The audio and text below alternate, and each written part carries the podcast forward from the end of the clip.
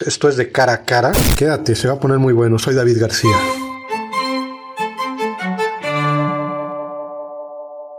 Candy Raigosa, candidata al distrito 15 de Quintana Roo. ¿Por qué? ¿Por qué diputación? ¿Por qué busca una diputación, Candy? Bueno, primero porque siento que ya estoy lo suficientemente preparada para ello, porque a lo largo de estos 32 años de servicio público, empecé a los 17 años como enlace estatal del programa Jóvenes en Solidaridad. Eh, mi primer trabajo fue en el ámbito federal, precisamente en la Secretaría de Desarrollo Social. Y bueno, David, a partir de ahí he tenido la oportunidad de estar en varios espacios públicos, en los tres niveles de gobierno, en el federal, en el estatal, en el municipal. Y por mi formación como abogada, ¿verdad? Eh, me permitió entender que las leyes que nos rigen actualmente, las leyes en sí, pues sirven para tener una convivencia en armonía como sociedad y que muchas veces estas leyes cuando no se hacen de manera correcta, con conciencia, con una buena, eh, pues ahora sí que con conocimiento, ¿no? De ver realmente qué es lo que le conviene a la ciudadanía, pues también puede lastimar mucho. Entonces, desde ahí servir para que hagamos leyes más justas, más incluyentes, para que podamos tomar en cuenta a la gente qué es lo que hoy que es mi segundo día de campaña, bueno, día y medio de campaña, lo que más me ha reclamado la gente es que se hacen las leyes sin considerar realmente qué es lo que es bueno para la ciudadanía y que muchas veces responde a actos que solamente pues benefician a unos cuantos, ¿no? Así que bueno, por eso he decidido levantar la mano, porque creo que todo este conocimiento y todas estas experiencias que he podido obtener a lo largo de esos 32 años, pues deben de estar al servicio, debes de ponerlo al servicio de la gente.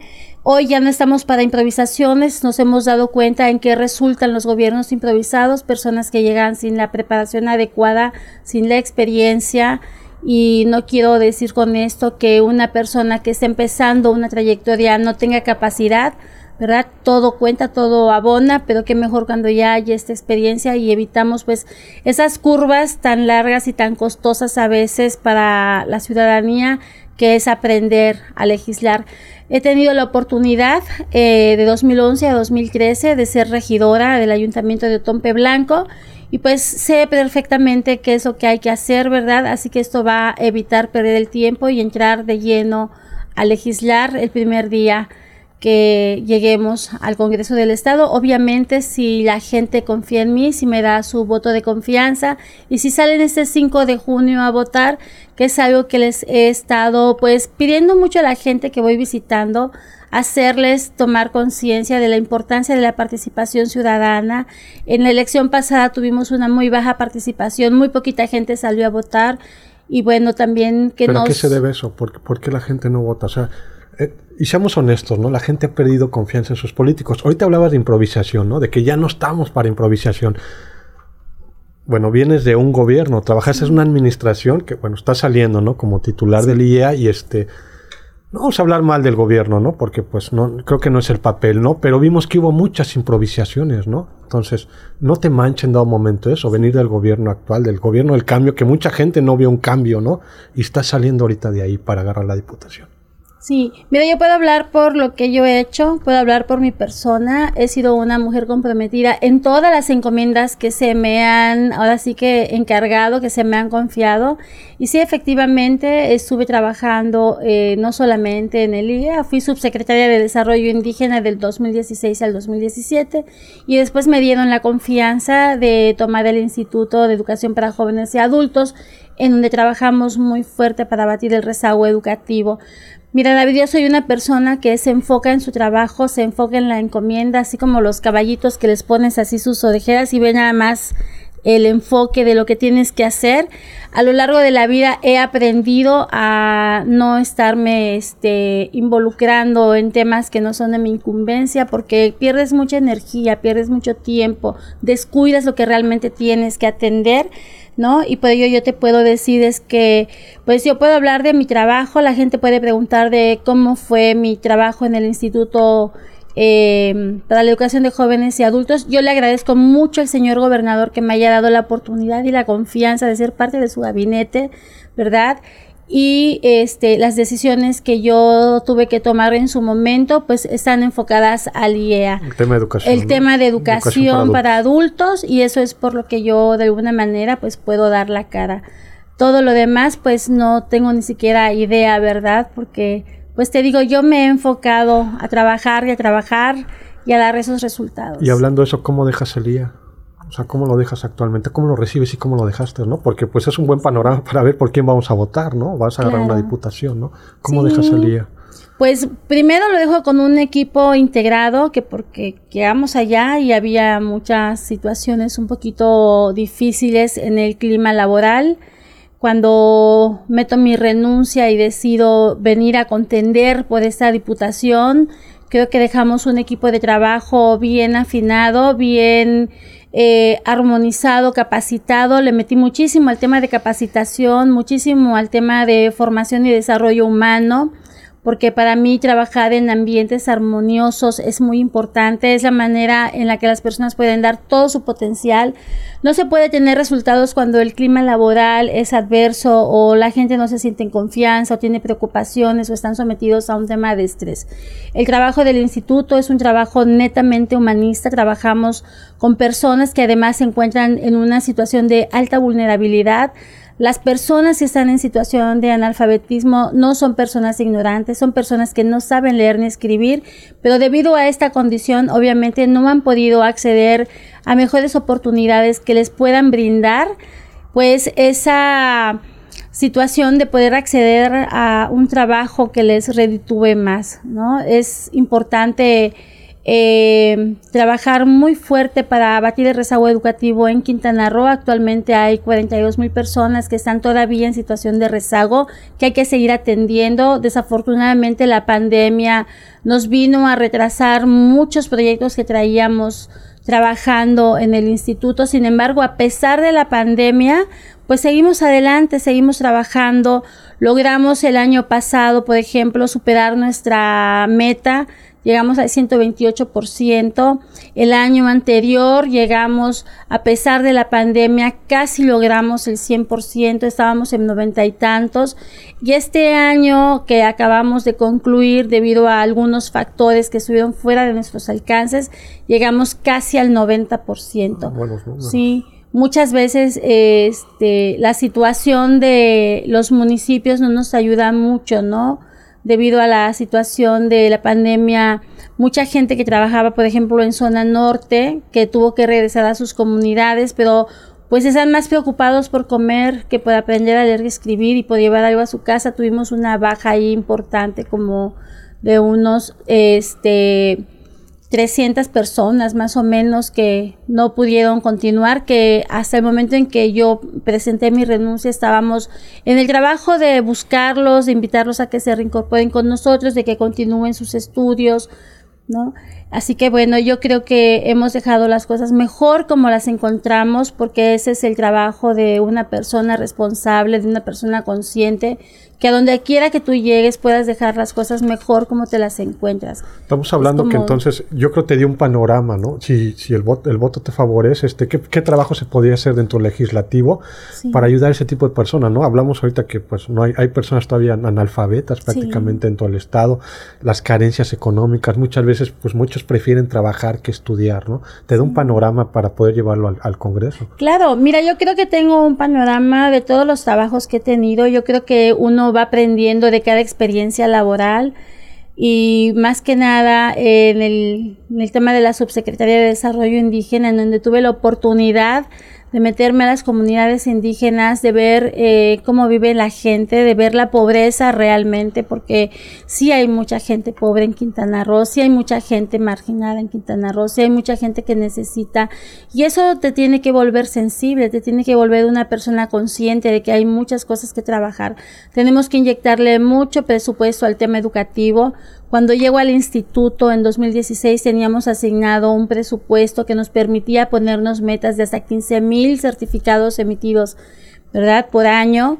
Eh, cuando salgo del, del, instituto, nuestro presupuesto nos los redujeron tanto, pero igual nos redujeron las metas. Nuestras metas globales llegaron a menos de 5 mil.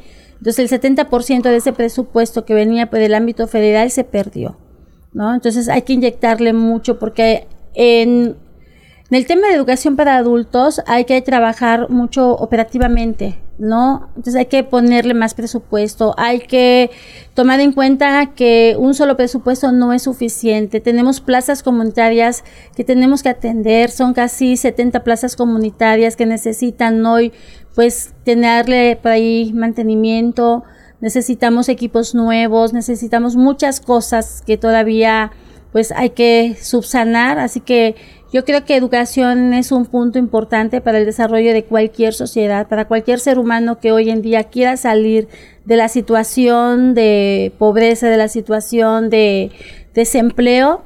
Hay que de verdad eh, convencerlos de que la vía correcta es una buena educación. Eso obviamente no quiere decir que sea una ley, porque hay muchas personas que han salido adelante y no necesariamente tienen una carrera profesional, pero sí te ayuda para poder abrirte las puertas la educación. Llevas un día y medio caminando en campaña. ¿Qué has escuchado? ¿Cuáles son las necesidades de la gente? Bueno, yo creo que las conocemos, ¿no? Mucho antes de, de, de, ser candidata, ¿no? Eres ciudadana como todos nosotros, ¿no? Y vemos y carecemos y todos caemos en un bache y vemos que no hay un semáforo. Pero yo que, creo no que son hay luz. Que no hay luz, ¿no? Que, que, hay muchas cosas que les compete a los municipios, ¿no? Pero como, ahora sí que ya como trabajo legislativo, que te puede competir a ti ya, ya, ya como diputada, ¿cuáles son las necesidades de la gente? ¿Qué escuchas? ¿Qué pide la gente? Sí, pues más que nada, en primer lugar, me han expresado los temas de seguridad, los temas de salud.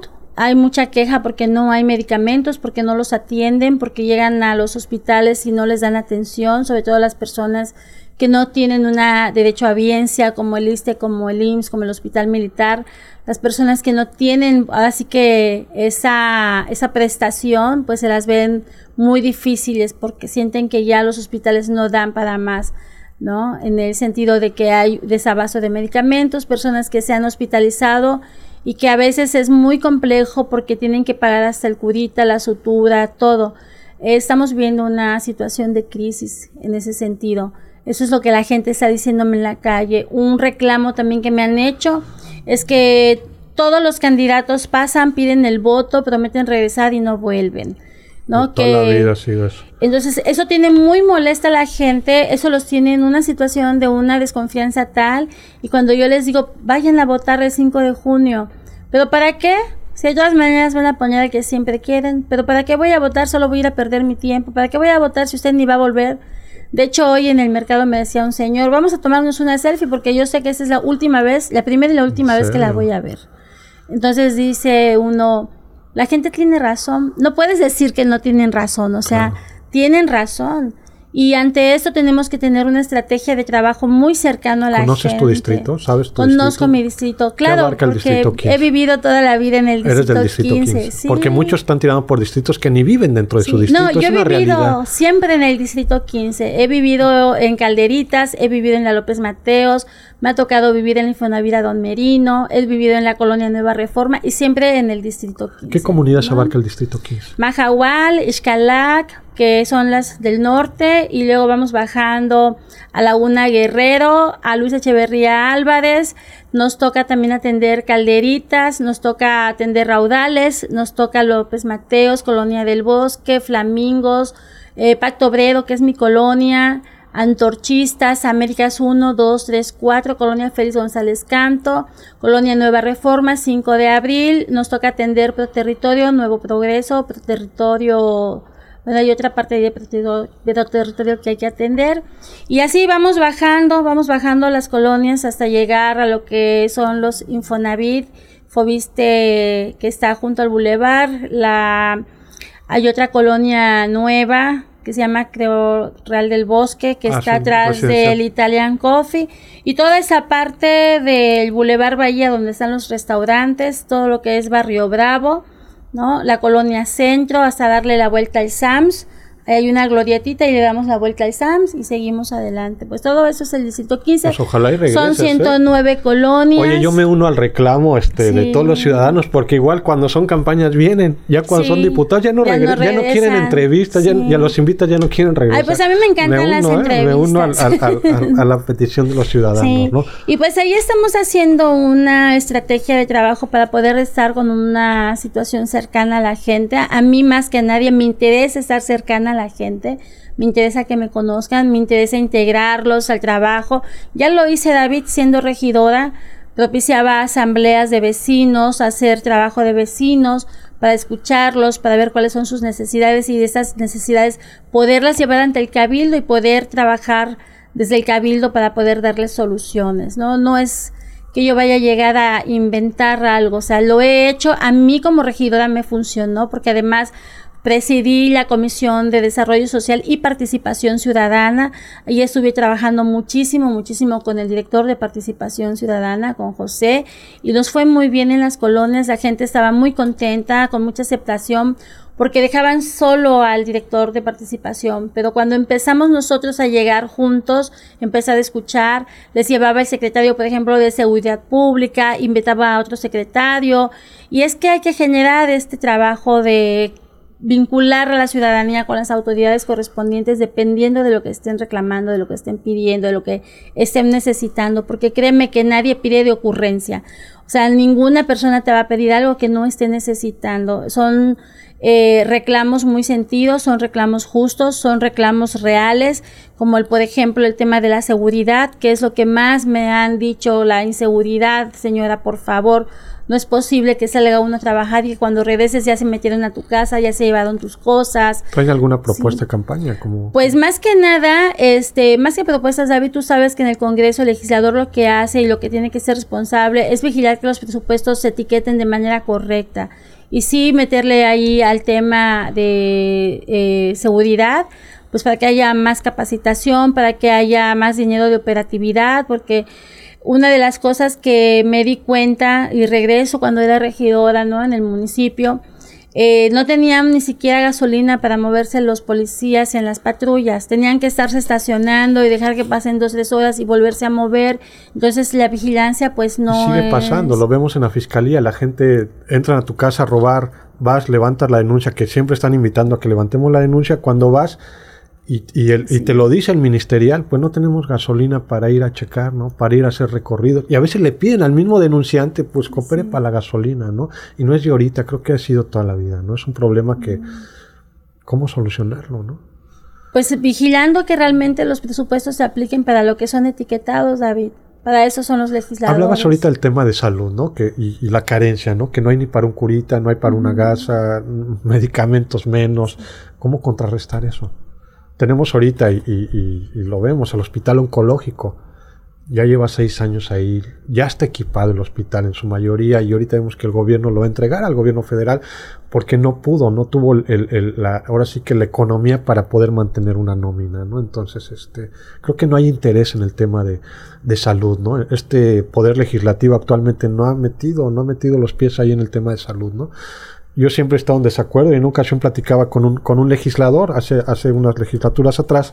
Decía, no es posible que tú como legislador estés llevando campañas de, de, médico a tu colonia cuando tu trabajo es ver que el recurso que están, que están ejerciendo para salud pues se vaya donde debe de estar, ¿no? Y que y yo creo que el legislador tiene la facultad de hablarle al secretario de salud y decirle, oye, tengo una persona aquí que no tiene medicamentos o que le están cobrando tal cosa y no tiene el recurso, ¿no? Más que estar desembolsando el legislador, porque muchas muchas veces lo hace para, para temas de campaña, ¿no? Le está dando medicamentos al ciudadano en lugar de decirle, ahí está la Secretaría de Salud, ¿no? Entonces creo que sí es un tema importante que nos duele a todos, el tema de salud y seguridad. Así es. El tema de seguridad, el tema de salud, el tema del empleo también me lo han mencionado mucho. Sienten que no hay tantas oportunidades de trabajo en Chetumal. Eh, otra cosa, el, eh, me he acercado con, con, mujeres jóvenes que han estado hablando sobre las guarderías que se cerraron y bueno, dentro de las propuestas de campaña que trae la candidata gobernadora Laura Fernández, pues está precisamente reabrir las estancias infantiles y pues apoyar a que haya ese presupuesto para que se puedan reaperturar esas estancias infantiles, ¿no? Hay que ayudar para que eso se pueda realizar. Y en relación al hospital oncológico, que ya lo habías mencionado, pues precisamente es esto, no es solamente hacer un proyecto de construir un hospital, hay que pensar que ese hospital, aparte de que se haga la construcción, que se haga el inmueble, pues también cuente con un buen equipamiento, que también cuente con todo aquello necesario para poder este operar, ¿no? Para poder funcionar eh, todos los insumos que se ocupan y pensar que también hay que pagarle a los médicos, a las enfermeras, a los camilleros, al recepcionista, a la secretaria y demás, y considerar que se va a llevar un gasto de nómina, ¿no? Y hay que etiquetar ese presupuesto para que realmente funcione. Y a los especialistas, es una lástima que siendo un estado fronterizo este, no tengamos especialistas, ¿no? Mucha gente viene de Belice a buscar médicos, aquí no los encuentra y tienen que ir a Yucatán, ¿no? Nosotros mismos, ¿no? Lo vemos en el IMSS, gente del IMSS, del ISTE, que tiene que viajar todas las noches. no es posible que todas las noches salgan dos autobuses llenos de, enfermos a Yucatán para ser atendidos porque no tenemos un, hospital de especialidades en el estado, ¿no? Hablo en el estado, ni en Cancún lo tenemos, ¿no? Entonces creo que ese es un tema de, pues legislativo, ¿no? Que tienen que empezar a ver los, los diputados. Candy, compites contra Morena, contra la marca Morena. ¿Te preocupa? Bueno, pues yo creo que es un pecado caer en exceso de confianza. ¿No? Para cualquier político, el exceso de confianza y la soberbia son dos venenos que son realmente mortales para cualquier político. Así que no tengo más que ponerme las pilas, trabajar, caminar, hablar con la gente y pedirles que confíen en mi persona, que no voten por gobiernos improvisados, que revisen qué trayectoria traen todos los candidatos, ¿verdad? Que no es solamente de buena voluntad sino que hay que realmente llegar a legislar, que son tres años, que no da tiempo de improvisar. Yo respeto mucho a todos los candidatos, a todos los que tienen aspiraciones, porque son aspiraciones genuinas, ¿verdad? Todos merecen mi respeto, mi consideración, pero hay que ir y convencer a la gente, ¿verdad? No es lo que yo piense de los candidatos, que reitero que por todos tengo un profundo respeto, sino es ir con la gente y convencer a la gente de que realmente tú eres la mejor opción. Y en esta elección, Candy Raigosa es la mejor opción. Esperemos que así sea. Así es. te agradecemos mucho que hayas venido. Este, es, es, la primera este, candidata que nos visita. Este espacio está abierto y lo digo para todos los demás, para que vengan y den sus propuestas, ¿no? Escuchar, yo creo que sí es importante ver a quién, por quién vamos a votar, ¿no? Tú traes una gran trayectoria y eso creo que habla bien de ti, ¿no? Este, hablamos ahorita del tema del IA, los resultados que dejas en el IA, los resultados que dejaste como regidora y en los lugares donde has estado, ¿no? Creo que, que eso habla más que venir y decir muchas cosas, ¿no? Claro. Entonces, este, te deseamos mucho éxito, en verdad. ya te hemos visto caminando en las calles, estuviste en los mercados, este, ayer y, ayer y hoy, ¿no? Anduviste en los mercados. Este, ¿Qué te piden los mercados, los locatarios? Pues mira, ahorita hay un problema muy grave con los cinco mercados que existen en el municipio. Tenemos un mercado de Nicolás Bravo que depende del gobierno municipal. Todos los mercados dependen del gobierno municipal. Tenemos el mercado de las 5 de abril, el mercado Andrés Quintana Roo, el mercado que conocemos como el mercado nuevo, el mercado viejo. Son los cinco mercados que hoy están muy molestos y muy indignados porque no se les han abierto las puertas al diálogo en la presidencia municipal. Y es lo que más los tiene enojados, que no hay una apertura, que no hay un diálogo, que no los reciben, que llegan a buscar a las autoridades y que siempre les dicen que están en reunión, que están en viaje, pero que hasta el día de hoy no les han resuelto un tema que viene desde la administración pasada. Que les cambiaron, por ejemplo, este, de pesos a UMAS el cobro de los usos de suelo y que se los elevaron muchísimo el costo. Entonces, ahora eh, están saliendo de esta pandemia que apenas les están permitiendo abrir sus locales pues hay gente pues que no tiene todavía esta capital o esta solvencia económica para poder pagar y sobre todo dice que sienten inhumano este trato que se les está dando, sienten violentados sus derechos de audiencia, sienten violentados sus derechos, incluso alguna señora por allá se siente violentada como persona, como mujer, porque no la están atendiendo, porque es madre de familia, porque es jefa de familia y pues eso es lo que más les está este, lastimando, ¿no? Hoy caminé en el mercado viejo, son las quejas del mercado nuevo, que es lo mismo porque aplicó para todos los mercados.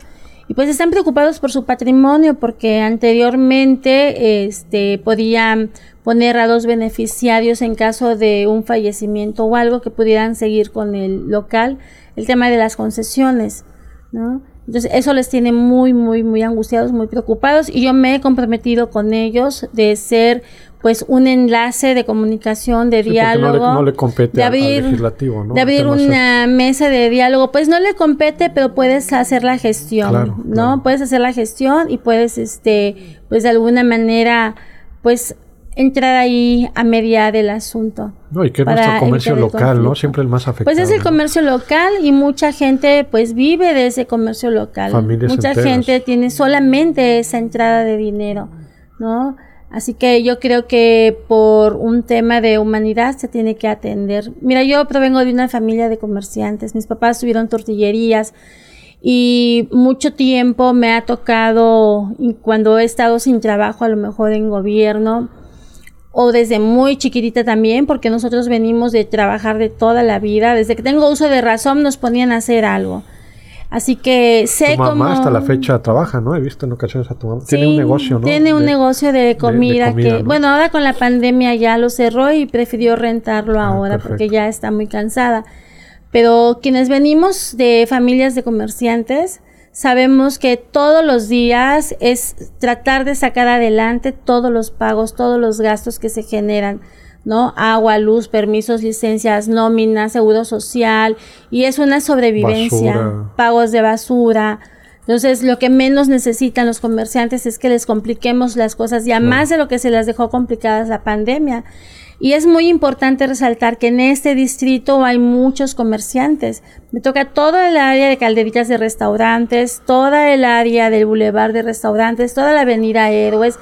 Tenemos la plaza de la multiplaza, tenemos la otra plaza Bahía, ¿no? En donde está el Walmart. Y pues hay mucho trabajo que hacer, hay que impulsar el desarrollo económico, hay que buscar la manera de cómo sí poder ¿no? Coadyuvar en facilitarle las cosas a los empresarios, a los microempresarios, a los emprendedores, a los comerciantes, porque la economía es el motor de una ciudad, es el motor de una familia. Es lo importante para que una familia pues pueda cubrir sus necesidades, por lo menos las básicas, ¿no? La comida, el agua, la luz, el techo. Entonces, si le ponemos trabas y si no les estamos ayudando, si como gobierno no asumimos nuestra responsabilidad de poder facilitarles las cosas, pues no, no, no sé qué están haciendo. Ojalá pueda hacer ese puente. Y tienen ahora pues sumidos en un estrés y en una preocupación muy profunda todos los locatarios, a los comerciantes que están en los mercados, en los cinco mercados de, de Tompe Blanco. Un mensaje que le quisiera dar a los locatarios que te están escuchando de todos los mercados. Pues que he escuchado respetuosamente sus preocupaciones y que yo me he comprometido con ellos a apoyarlos, a hacer ese puente de mediación para poder resolver esto de la mejor manera. Ahí está el mensaje para nuestros amigos locatarios de la candidata del Distrito 15, Candy Raigosa. ¿Algo más que quieras agregar, Candy? Pues agradecerte, David, la oportunidad que me das y pues invitar a la ciudadanía para que este 5 de junio salgan a votar, que ejerzan ese derecho ciudadano que todos tenemos que voten por la gente que les garantiza que sí va a hacer las cosas de manera correcta, decirles que Candy Raigosa es una mujer de trabajo, es una mujer dedicada, es una mujer comprometida y que así como he trabajado arduamente en todas las encomiendas que se me han conferido, esta no va a ser recepción, solo que ahora vengo con más experiencia, ahora vengo con más preparación y dispuesta a seguir sirviendo si ustedes así lo deciden. Este 5 de junio vayan a votar por Candy Raigosa. Ahí está. Es la coalición Va por Quintana Roo. Va por Quintana Roo, así es. PAN, PRD, y, confianza por Quintana Roo. Ahí está Candy Raigosa Alcocer, candidata del Distrito 15. Gracias. Muchísimas gracias. A ti. Gracias.